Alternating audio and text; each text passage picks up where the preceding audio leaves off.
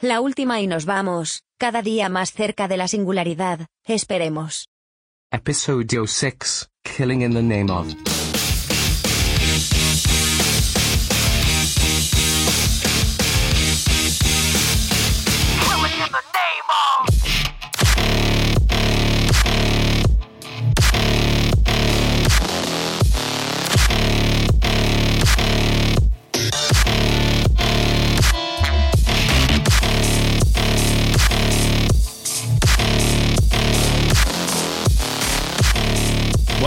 Tardes de domingo. Sí, creo que era domingo. Eh, buenas tardes, Lorena. Mm, Buenas tardes, Héctor. Otro día más Eh, aquí. Aquí estamos en otro episodio de La Última y Nos Vamos, que gana adeptos eh, cada semana que pasa. Eh, hoy tenemos con nosotros a un invitado muy especial. Todo, siempre digo eso de todo el mundo y solo han venido dos, dos personas. Da igual, bueno. Pero sois todos especiales, todo el mundo es especial. Eh, mm, Gonzalo, también conocido buenas. Como Gurman Diario, en su alter ego y como Manicus en algún sitio también, ¿no? Cuéntanos. Hola, hola a todos los surferos de las ondas. Gracias por la invitación. Eh, tenemos aquí a Gonzalo, pues para hablar de nada en concreto y un poco de todo, ¿no? Es lo que mejor se nos da, ¿no? Divagar un poco. Exacto.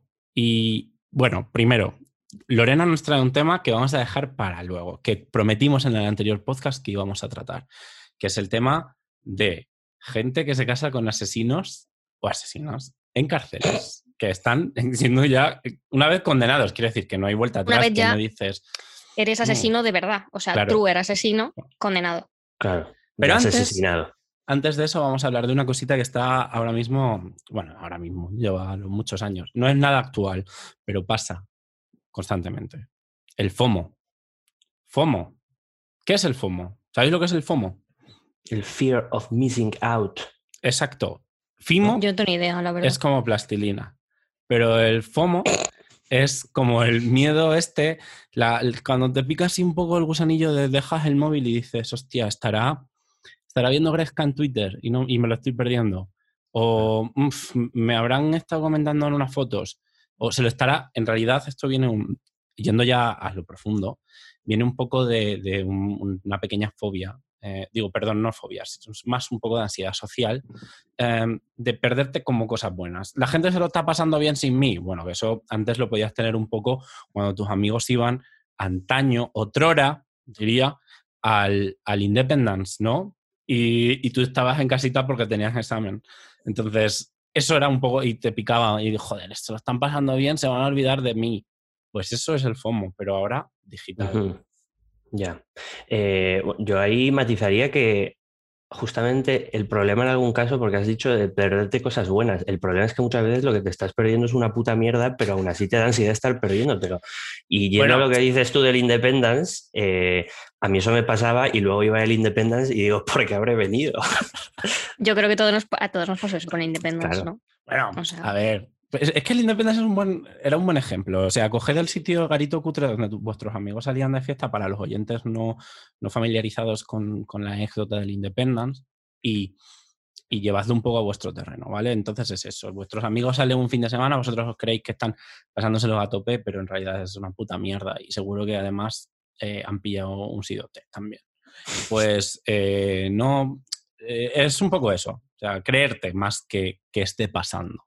La- es la ansiedad que genera el no estar ahí pendiente de- del móvil. ¿Os pasa? Constantemente. Sí, sí, a O sea, veces sí. todo el rato. Todo el rato. O sea, yo soy de esas personas que desbloquean y desbloquean el móvil todo el rato para ver si tiene notificaciones. Y lo peor es que cuando realmente me está pasando algo bueno, ¿no? Que no, me hace no mirar el teléfono, que es lo más normal, eh, ahí es cuando tengo todas las notificaciones. Claro. Eso- Pero esa, esa hora que me he pasado yo conscientemente diciendo, voy a mirar a ver qué está pasando aquí, no pasa nada. es terrible. Es terrible. Yo estoy aquí por FOMO, de hecho. Sí, ¿por qué? Claro, porque, porque yo quería venir, porque veía que venía todo el mundo, entonces te insistí mucho, en plan, invítame, invítame, invítame, y, y es- espero que esté bien, Bueno, es que no es sea el Independence. Claro, es- Yo lo he escuchado hacer- y me ha gustado mucho. Puedes hacer una. capítulos. No, pero aquí dentro es una fiesta. Es, totalmente diferente. Claro, esto. es diferente. Esto es el reservado. Aquí Claro. tenemos cachimbas. Pack, pack botellón. Las 30 sisas. euros. La- las sisas, las sisas. Aquí ahora vienen con un carboncillo y no lo, no lo ponen.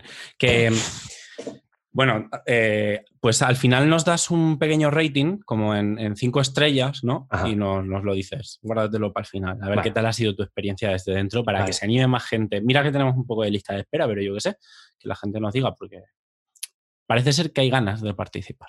Pero basta ya en Metapodcast. Sigamos hablando de- del FOMO. Yo quería hablar de mi experiencia. A mí esto me pasa a veces, pero no en plan, oh, me estaré perdiendo algo que me importa, sino como que necesito las notificaciones. Entonces voy buscando entre redes sociales a ver dónde está esa recompensa, ¿no? El sentirte querido un poco. ¿Dónde está la serotonina aquí? Eh, pues eh, el salto de red social a red social. Y hoy, esto se va a ir por unos derroteros oscuros, ¿vale? Hoy me he bajado TikTok. No Sí. es No, lo- o sea, ya lo había probado antes. Quiero decir, yo ya conocía de TikTok, yo ya había sido partícipe de alguna puta mierda. Y de hecho, tengo una cuenta por ahí que no he podido recuperar con un par de vídeos de mierda en los que quería probar si había canciones de Baywaves. Saludos a Baywaves desde aquí. Shout out, Baywaves. Eh, Baywaves. Y él las sabía, las sabía. Pero bueno, y luego lo dejé de usar, porque en realidad es que no me atrae. Pero es que esta vez me he metido para seguir a, a nuestro amigo Sion Car, os recordaréis. ¿no? Que por cierto, cuando eh, se grabó el podcast eh, del episodio pasado, eh, tenía como 10.000 o 15.000 seguidores y hoy, una semana después, tiene casi 70.000. O sea, lo está petando y obviamente no quiero decirlo, pero lo voy a decir. Gracias a este podcast. Yo lo dije. Tengo que decir que yo se lo dije directamente a él, vía Twitter, le dije, esto es por el podcast. Pues es el trampolín este podcast. Espero que se acuerde de nosotros cuando esté ahí arriba. Ahí arriba, ¿dónde? No sé, yo qué sé. ¿De dónde vino? como en el cielo porque es un pájaro. Pues eh, sí, sí, y entonces me lo bajé para seguirle porque me hacía gracia, porque ahora se ha puesto a explicar gramática en, en TikTok. Y eso parece ser que es un tema, claro, a la gente le gusta lo desconocido y en TikTok pues la gramática es bastante No abunda. desconocida. Entonces como, joder, pues han lanzado, ¡buah! Nos está enseñando la diferencia entre ahí, ahí, ahí y ahí. Y la peña, pues a la yugular, como contenido nuevo, diciendo, Buah, esto no lo había visto en la vida, nos flipa, ¿qué es esto de la Estamos- la gramática? Una Estamos locura. hablando de, quizá, ¿no? El Jaime Altozano de TikTok furro de la lengua. Sí, o sea, muchísimos títulos a la vez. todos, sí, ¿eh? que casi Princesa no Diana es el. Jaime Altozano, ¿verdad? o sea, es tantas cosas distintas. Pero sí, sé por dónde vas y sí, creo que es eso.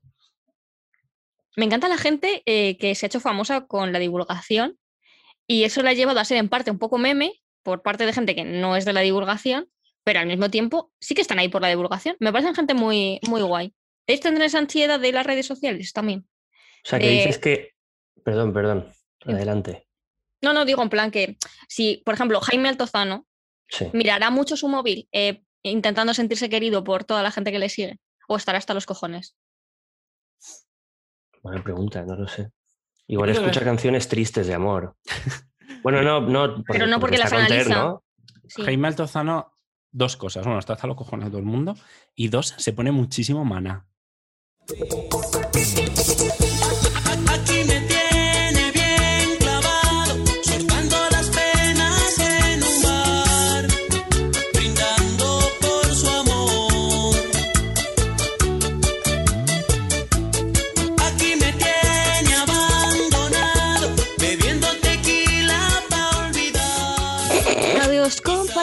Sí, o sea, yo creo que le En el muelle de San Blas. Porque quiero decir, cuando ya estás metido en el tema de, del análisis de cosas complejísimas, no sé qué, no sé cuántos, dices, mira, es, como cuando, cuando te gusta mucho el cine de autor, no sé qué, no sé cuántos, y luego dices, mira, me voy a ver los Avengers. Ah, Claro, vuelves, vuelves a los orígenes, ¿no? O sea, es como los cocineros que, que joder, pues yo qué sé, los Adrià o, o los del Can Roca, tal, que luego les preguntan que ellos que comen en su casa, pf, una tortilla, O le un dices, arroz, pero un arroz con cosas. ¿Qué opinas del McDonald's? Y creo que era Ferradría que decía, hostia, pues está de puta madre, Claro. si por un euro te dan ahí una hamburguesa. Vuelve, vuelve al vulgo, vuelve a los orígenes. que, vuelve que- a- que además Ferradría creo que era y decía algo así como, hostia, es que, que por un euro te puedan dar, como diciendo yo que cobro 200 por un plato. Como, ¿Cómo Me parece impensable. por un euro una hamburguesa. Esa ¿A gente cuánto- está perdiendo dinero. sin pagar tienen ahí en esas cocinas? Buah, muchísimas. Madre mía. Por cierto, esta semana, hablando de cosas, ¿no? De, porque has mencionado tú, has hecho referencia a cierto reality de cocina, Héctor. Eh, se ha leído muchísimo en Maestros de la Costura. Ha habido muchísima indignación popular. ¿Qué ha pasado? ¿Quién salió en, Eh. en- en Maestros de la Costura? Echaron al favorito por una prueba que fue como un plot twist muy injusto, tengo que decir, porque yo lo veo mientras trabajo. Y, y se lió muchísimo. eh, la gente canceló el programa en, en redes. Uh, por haber echado, pero dentro de su propia normativa de concurso, al favorito. Bueno, os explico así un poco breve, ¿vale? Hicieron Ujú. una prueba que era hacer un puto traje regional, que pocas cosas me parecen más difíciles que coser un traje regional. es complicadísimo. Y además Lo son carísimos, eh, porque son muy complejos. Sí, lo hicieron porque te llevaba como seis faldas, o sea, una movida.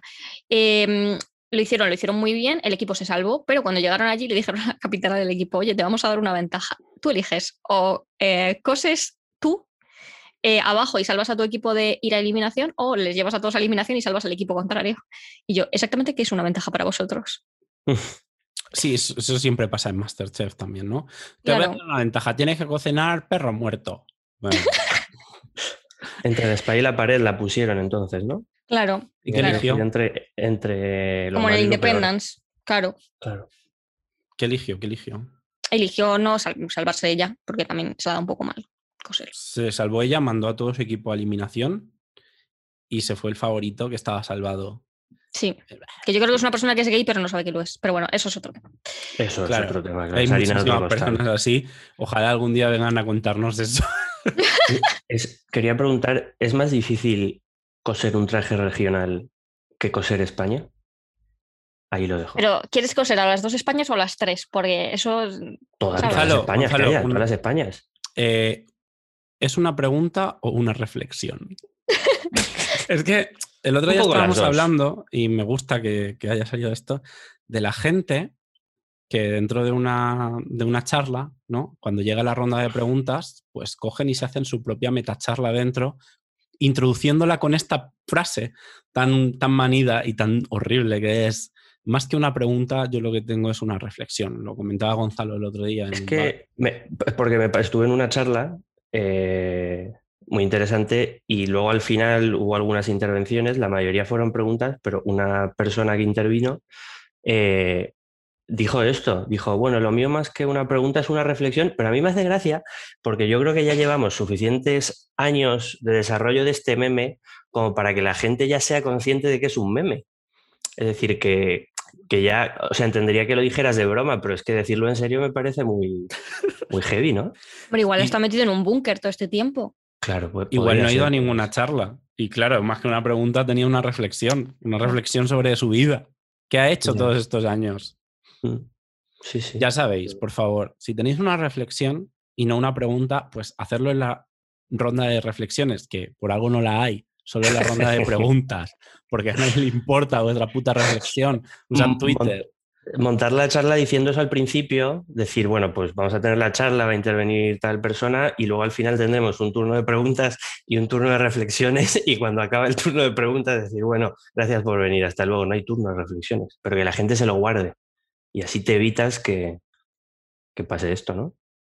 Yo creo que precisamente por eso las charlas deberían terminar cuando terminan. Que la gente, si tiene algo que preguntar, pues que mande cartas o yo qué sé, o que ponga un mail.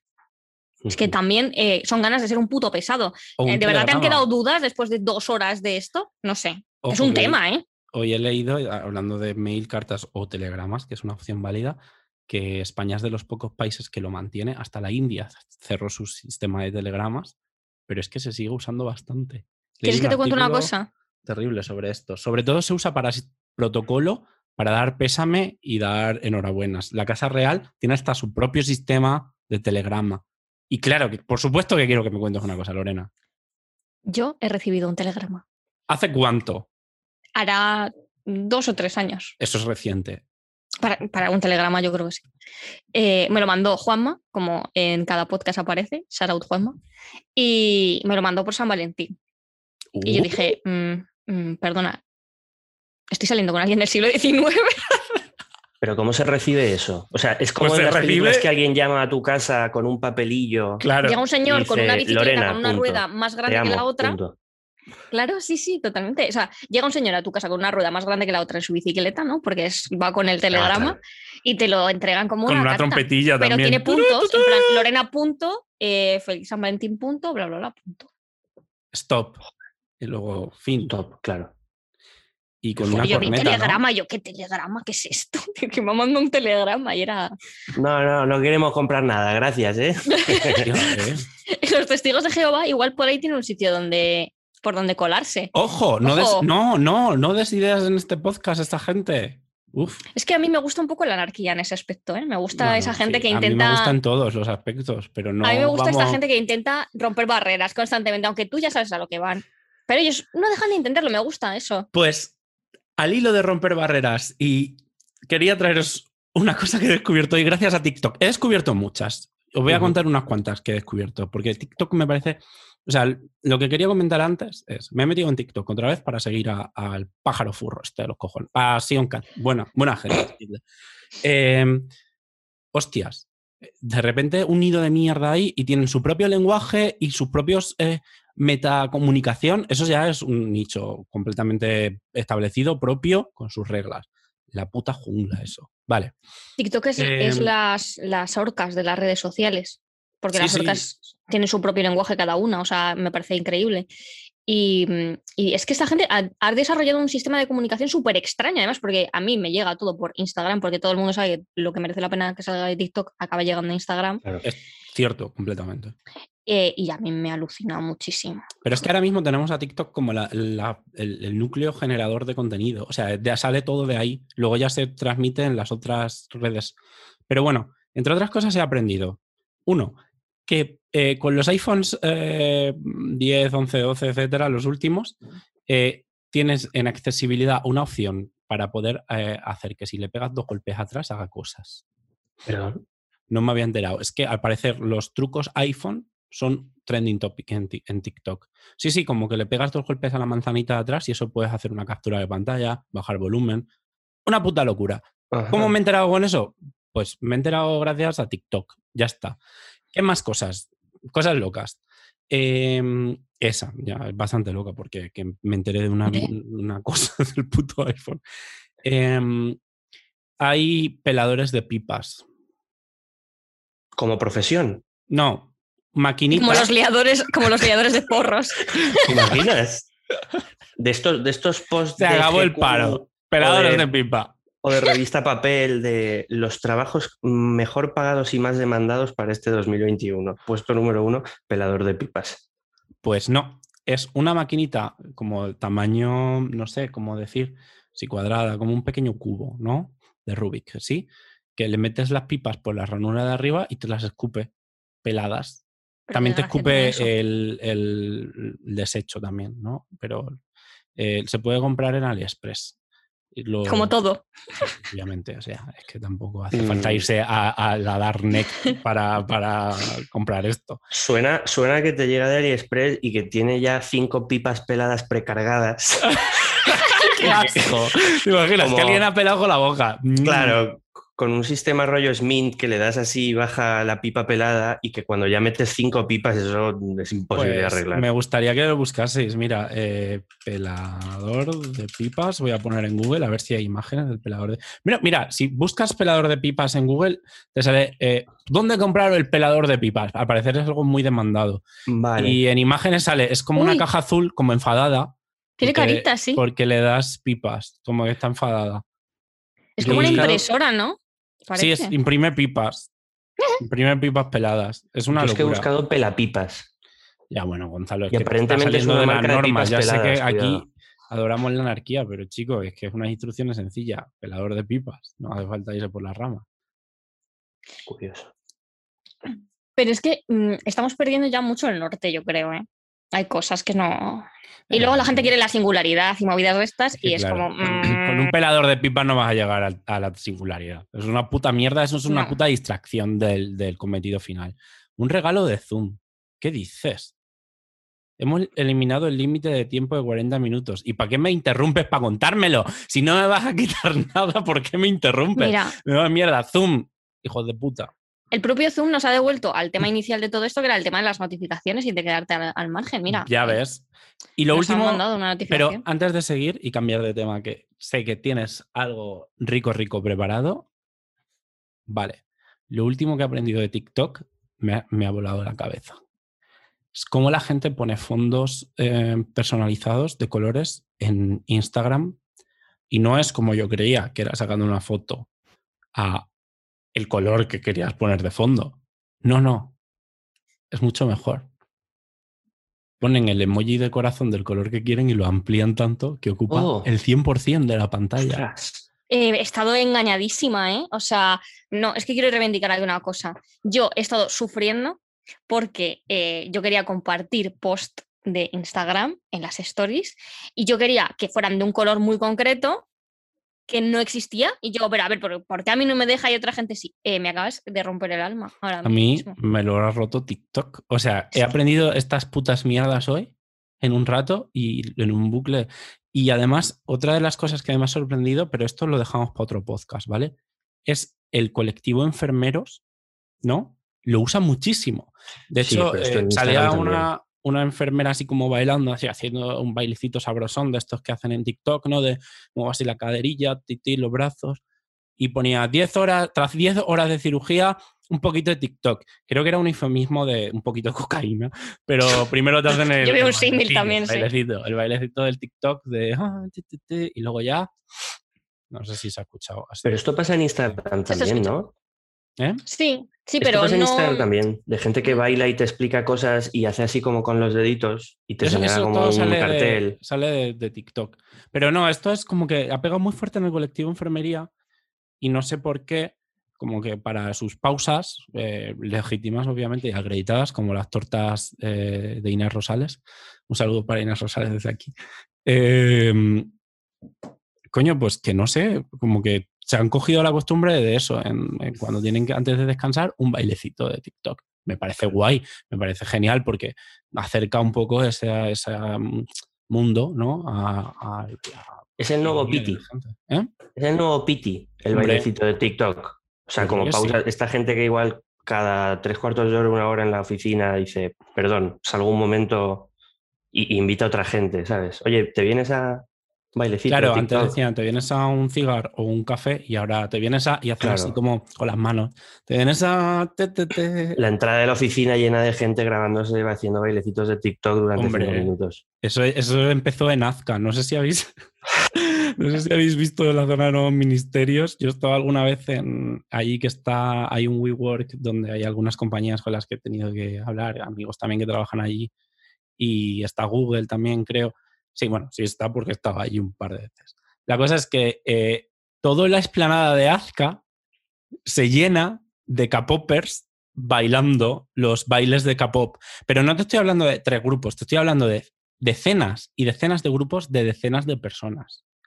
Todos haciendo, ah, no sé qué cosas así en coreano. Eh, muy, muy coordinados, además. Estamos, o sea, se está creando un Seúl 2.0 en, en Madrid. Nazca, sí. O sea, me preocupa porque, o sea, yo entiendo por qué lo hacen, la gente lo hace en Seúl, ¿no? Porque, pues, eh, al final hay que salir de la pobreza y, pues, una de las opciones es bailar y convertirte en un idol y luego, igual que matarte es una opción. Pero eh, aquí, ¿por qué haces eso? ¿Por qué quieres hacer eso? Que va a venir, además va a venir el tío que está disfrazado de Dora la exploradora en el centro de Madrid y te va a pegar porque yo eso lo he visto. No llevan bien la competencia. Claro. O sea, es que es un. es- por eso yo creo que se, recurre, se recluyen en, en Azca. Por eso está ahí ha encerrado habido- entre torres oscuras ahí. Igual ha habido violencia con, con otro tipo de, de animadores eh, ¿Os de la calle. acordáis, ¿Os acordáis de los nietas versus los Latin King? Hombre, por supuesto. La época eh, negra de aquí, pues yo creo ¿Qué que fue de los Latin King? en A los desmantelaron. En Cataluña se hicieron eh, ONG, bueno, ONG, se, se- registraron como asociación cultural. Bueno, claro. ¿Y qué, y qué hacéis? Pues, Cocaína. Pegar navajazos. Yo me acuerdo mucho de los Nieta y los Latin King. Fue una cosa que pegó mucho además en, en mi barrio. era. ¿Tu o barrio sea, era más de Nieta o de Latin King, dirías tú? Yo diría que de los Latin. Los Nieta vinieron un poco después, pero luego se peleaban porque, eh, bueno, que a mí me parece es una fantasía, porque eh, se distinguían por los crucifijos estos de abuela que brillan en la oscuridad. Sí. Hombre, sí, sí, sí. Y Los los, nietas lo llevaban rosas y los Latin lo llevaban eh, blancos, los, los rosarios. O sea, me estás diciendo que su, su color de distinción, su bandera, eran los rosarios, lo- los crucifijos. Claro, claro. Esos rosarios de un pavo del chino que brillan en la oscuridad. Hostia, hostia. Es que claro, todo esto yo creo que surgió un poco a la vez que, que las pelis estas de, de peleas de baile urbano, ¿no? Sí, Eh, todo el concepto de danza urbana surgió a la vez que los nietas y los Latin Kings se peleaban. Es que ahí hay. y también a todo gas. Sí, Hay un límite fino. ¿eh? ¿Eh? Entre la danza, la danza urbana, el Ah, capoeira, mm, que si nos peleamos de broma bailando, que si te pego un navajazo. Cuidado, ¿eh? Porque Ya, el yo creo que es- ahí es difuso. Es un intento de, de ofuscar un poco el hecho de ocultar que se están pegando. Para que, Claro. ah, pues eso, luego te lo ponemos como asociación cultural y nos seguimos aquí a través de unas querellitas y unos bailes, nos seguimos pegando. Jiji. Aquí en mi, en mi barrio eh, hubo un momento muy bonito. Yo no lo presencié, pero me lo han contado gente que no conozco, eh, en el que eh, los neonazis vinieron a la zona donde estaban los nietas y los Latin Kings. O sea, era un parque, ¿no? Y estaban como dividido por un lado los nietas, por otro los Latin Kings, y de repente aparecen los neonazis en Un medio. Tercero un en momento, discordia. Claro, y hubo un momento de unión literal entre nietas y Latin King Dios mío, contra los neonazis y fue precioso. O sea, sea, ese momento. el armisticio, Sí. la Un poco Attack on Titan también. Madre mía, madre mía, qué pasada. Claro, es que esto- estas historias tenemos aquí también bastante para desarrollar. Pues, ¿a qué venía esto? no, no me acuerdo. Ah, Yo creo sí, que- claro, que, que los nuevos nietas versus Latin King van a ser, pues esto, pues a mí me gusta BTS y a mí me gusta cualquier otro grupo que no sea BTS porque tampoco estoy muy puesto en el capo.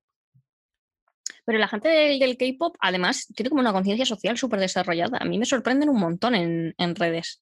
A mí lo O sea, único que, sí, es- yo a tope con toda esa gente. El único problema que, me, que tengo con ellos y además que me causa muchísima frustración y odio, y es que por eso les mataría, es por las putas fancams de Twitter. Basta ya. O sea, quiero meterme a cualquier eh, Twitter, a cualquier tweet, perdón, que tiene 40 respuestas para enterarme un poco de la conversación y de las 40, 35 son sí o jaja o dilo y una puta fancam de mierda de gente bailando, me importa una puta mierda. Es que, hostias, mira, lo hablábamos el otro eh, antes ahí con TikTok de eh, lo comentaba además Eva, preocupada por el impacto medioambiental de toda esta escoria que se está generando.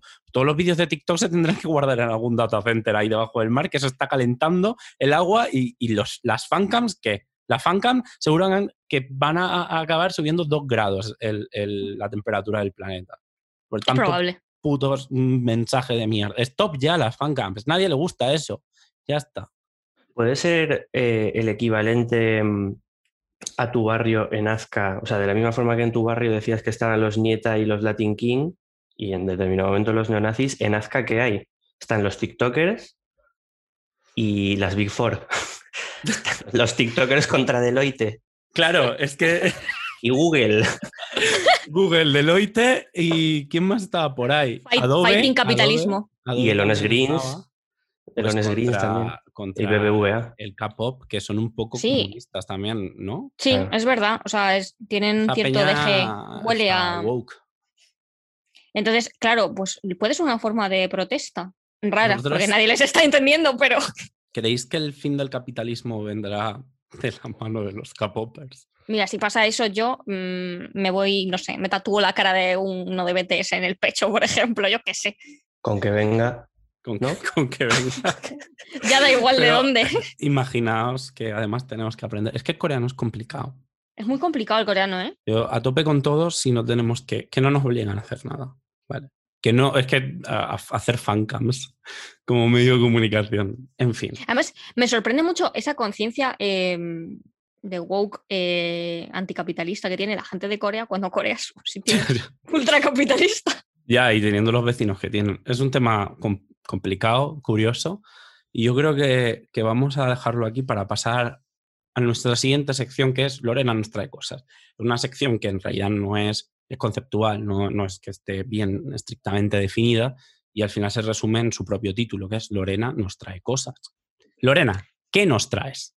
Pues yo como eh, cada día que hacemos este programa intento traer un pedacito de miseria humana a este eh, nuestro programa, que es mi cosa favorita del mundo, es la miseria de los demás. Y claro, pues eh, el otro día estuvimos hablando de lo que podría- podríamos decir que es uno de mis tres hot topics de la vida, que son los asesinos en serie. No porque yo sea fan de los asesinos en serie, sino como que hay fascinación alrededor de este mundo. Un inciso. eh, quería comentar que el otro día estuve viendo, bueno, hizo un compañero del trabajo una presentación sobre la historia de los podcasts, los mencionó al final, eh, y curiosamente los podcasts más escuchados del mundo son los que tratan temas de misterios, eh, asesinatos sin resolver, casos policiales, etcétera, etcétera. Ahí lo dejo como apunte. Yo tengo una teoría y esto eh, lo extraje de un vídeo de Soy una pringada que decía, no, es que los, en, alguien comentaba en plan, los psicópatas no son atractivos y ella decía, chica, pues un poco sí, ¿sabes?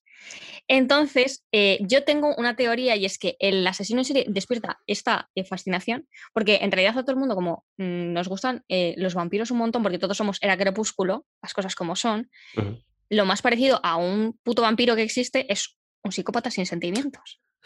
Pero que además suelen ser tíos bastante guapos. Porque, y digo tíos porque genéticamente está demostrado que los eh, asesinos en serie son en su mayoría hombres. Sí. O sea, y viene además por movidas de cromosomas que algún día si queréis lo explico. El cromosoma de la navajilla. Sí. Bueno, igual el de la navajilla, el de te torturo durante tres años, te guardo en Bueno, un cajón debajo de la cama, eso es real. Eh, y bueno, yo quiero hablar aquí de algo que surge eh, que me parece fascinante, que ya no es esa fascinación por el asesino en serie en sí, sino la gente que se enamora de esta gente. Porque estamos hablando de Peña que se ha cargado igual a 30 personas y tú estás diciendo, uy, pues yo me lo follaba. Igual no estás bien. Igual, igual a ti te pasan cosas. Igual tus padres no te quieren, ¿no? Señora, su hija no está bien. Exactamente, eso es. Y a mí me gusta de recalcar que muchas veces son los propios asesinos en serie los que rechazan a estas personas. hostia, hostia, que te rechace un asesino en serie. No, no quiero, déjame, no te quiero matar, déjame en paz. O sea, yo estoy aquí con mis cosas de igual de loco de cárcel porque viene esto a molestarme, ¿no? Y no sé, por ejemplo, eh, cuando detuvieron a Ted Bundy, que es igual el asesino en serie más famoso de la historia de Estados Unidos, porque Cuéntanos mató- un poco sobre, sobre él. Ted Bundy empezó como un chiquillo al que le gustaba matar eh, mm, gatos de su barrio y luego se le fue de las manos. Literalmente fue eso. Sí, sí. Y Nieta. llevaba Rosario, Rosario Blanco. Eh, y claro, eh, Ted Bundy como que mm, salió con una muchacha, se quedó un poco quedado porque la piba le dejó y dijo, igual es un poco pobre, igual aquí tiene que ver algo que ver el clasismo. Es probable. Y claro, eh, él empezó a salir con otra señora, que no tenía nada que ver con la primera, tenía hijos y de todo, y él era el marido perfecto. Y ella lo describe. Mira, os voy a leer, eh, porque yo he recolectado información. Será la primera vez que yo recolecto información para este podcast, pero eh, lo he hecho. Os cuento. Estoy buscándolo. Ay. Mira, la novia de Ted Bundy decía que el tío se eh, levantaba muy temprano todos los días para hacerle a la familia el desayuno, porque esta mujer tenía como dos hijos y era ella y sus dos hijos, ¿no? Que era viuda. Dice, en sus tiempos libres se dedicaba a raptar, torturar y asesinar a mujeres jóvenes e inocentes. Y eso está muy bien narrado en una peli que Como creo que el- hobby, eh, como claro. hobby, claro, en plan. Pues eh, es- esto lo contaban en la, en la peli que estrenó Netflix, que creo que además hacía, mm, iba a decir Stonecatcher, pero no, mm, Troy Bolton, porque no me acuerdo ahora cómo se llama, eh, de, de Ted Bundy. Y contaba muy bien esta. eh, gracias. Y te contaba muy bien esta diatriba de eh, este hombre se iba por las noches a secuestrar el peña y cuando llegaba por la mañana les preparaba el desayuno a, su- a toda su familia. Es que, vamos a ver, hasta siendo un asesino hay que ser consecuente. Si tú tienes una familia y un Es trabajo, responsabilidad. pues eso, bien, por esa parte no te vamos a juzgar. Te vamos a Claro. juzgar por la de ser un asesino, pero además- por la de, oye, con tu, todo bien, esa parte todo bien, ¿vale? Lo Pero en fue- su tiempo libre. Claro, Claro. o sea, ahí fatal todo, claro, eso se juzga, pero lo otro, consecuencia. Claro, ¿qué pasa? Eh, que Ted Bundy se marcó eh, un eh, Dallas Review y decidió defenderse a sí mismo en el, en el juicio. Hombre, tengo argumentos, tengo argumentos aquí, mira, mira estos argumentos que tengo. Entonces, eh, eso causó mucho furor en la prensa, ya de por sí, porque el tío había matado a mucha gente. Pero el hecho de que encima. se- No, eh, Ted Bundy. Ah, vale. es que no Dallas quiero también- meterme en una demanda, por favor, Héctor. Nada, Y- nada, Dallas, desde aquí con todo nuestro cariño, a ver si te mueres, hijo de puta. Vamos a acabar siendo trending topic. Bueno, el caso que eh, este hombre eh, se decide defender a sí mismo, eso causa revuelo, pero ¿qué pasa? Que eso atrae a más prensa ya por sí de por el crimen. Eh, tengo que decir que Ted Bundy ni siquiera había estado valorado, aunque había estado en todos los escenarios donde habían desaparecido las muchachas, simplemente por el mero hecho de que era un guapi. Ya está. Dijo a la policía, hombre, este muchacho cómo va a ser si mira ¿Cómo, bueno cómo va a está". matar este si es muy guapo? Él no tiene que matar a nadie. Y claro, eh, Clásico pues error de la policía. Toda esa vorágine eh, provoca que la policía se dedique a sacarle fotos a Ted Bundy, que Ted Bundy salga en los periódicos y en los telediarios eh, del momento, y el juicio esté lleno de mujeres enamoradas de Ted Bundy, acusado de matar, recordemos, a creo que eran 30 o 36 mujeres, gritándole cosas como eh, quiero que te cases conmigo a Ted Bundy. Pero es que, claro, analicemos, ¿por qué puede surgir esto? Porque no creo que fuese debido a que ellas sabían que como marido era buen marido. Asesino, mm, pero buen marido. Entonces, hostia, es guapo, eh, va a tener aquí unos problemillas, que se case conmigo.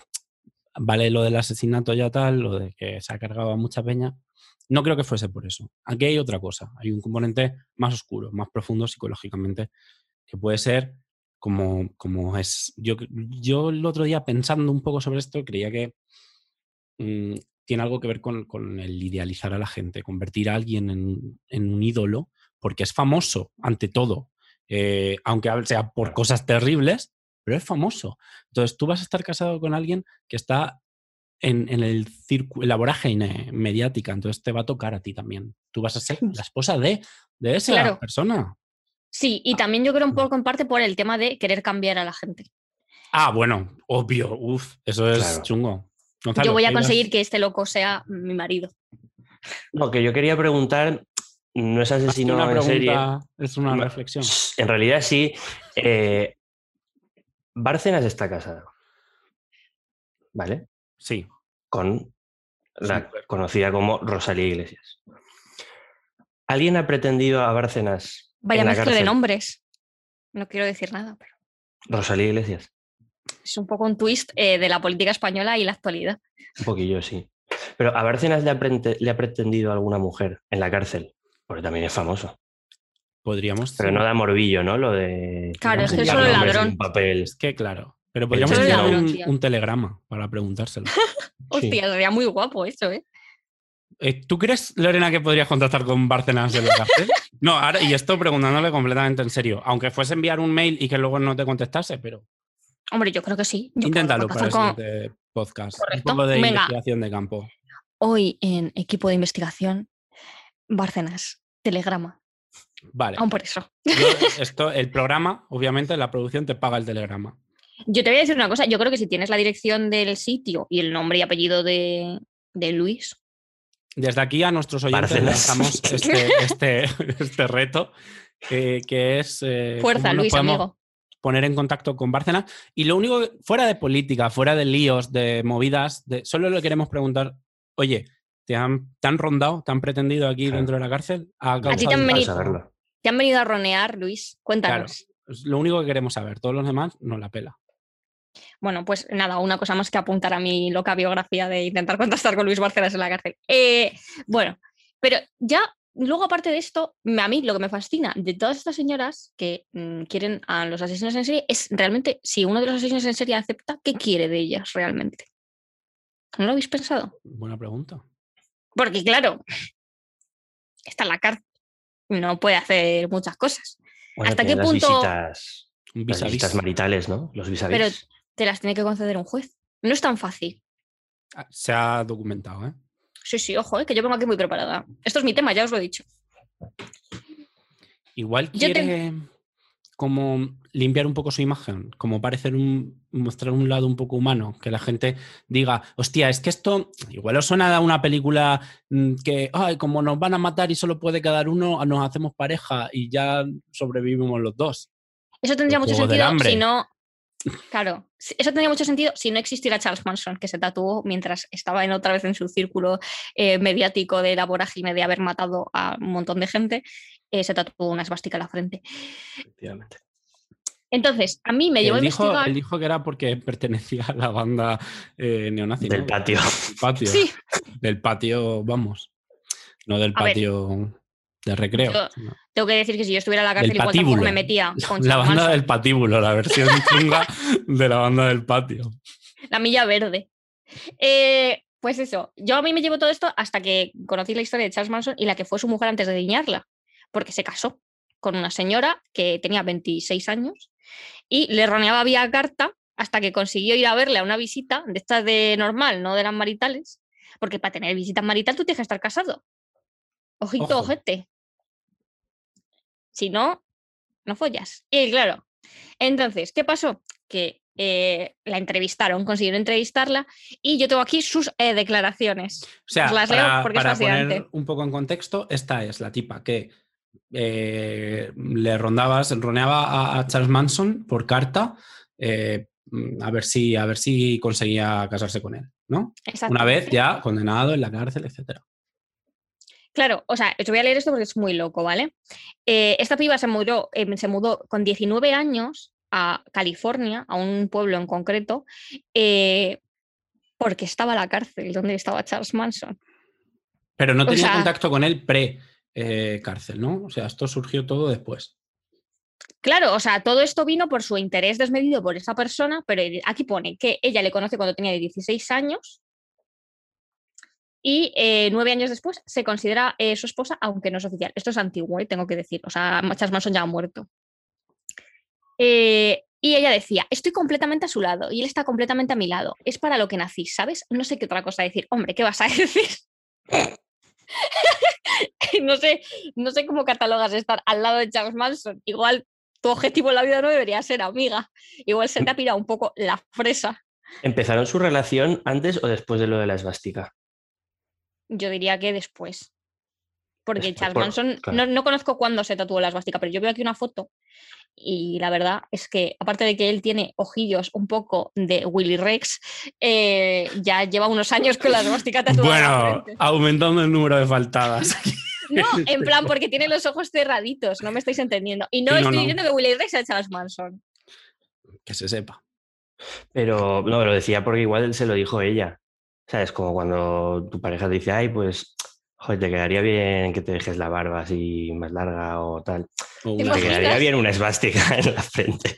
Podríamos sacar aquí el tema de que eh, a Cecilio G le pidieron que se tatuara la cruz o fue una contraposición a Charles Manson.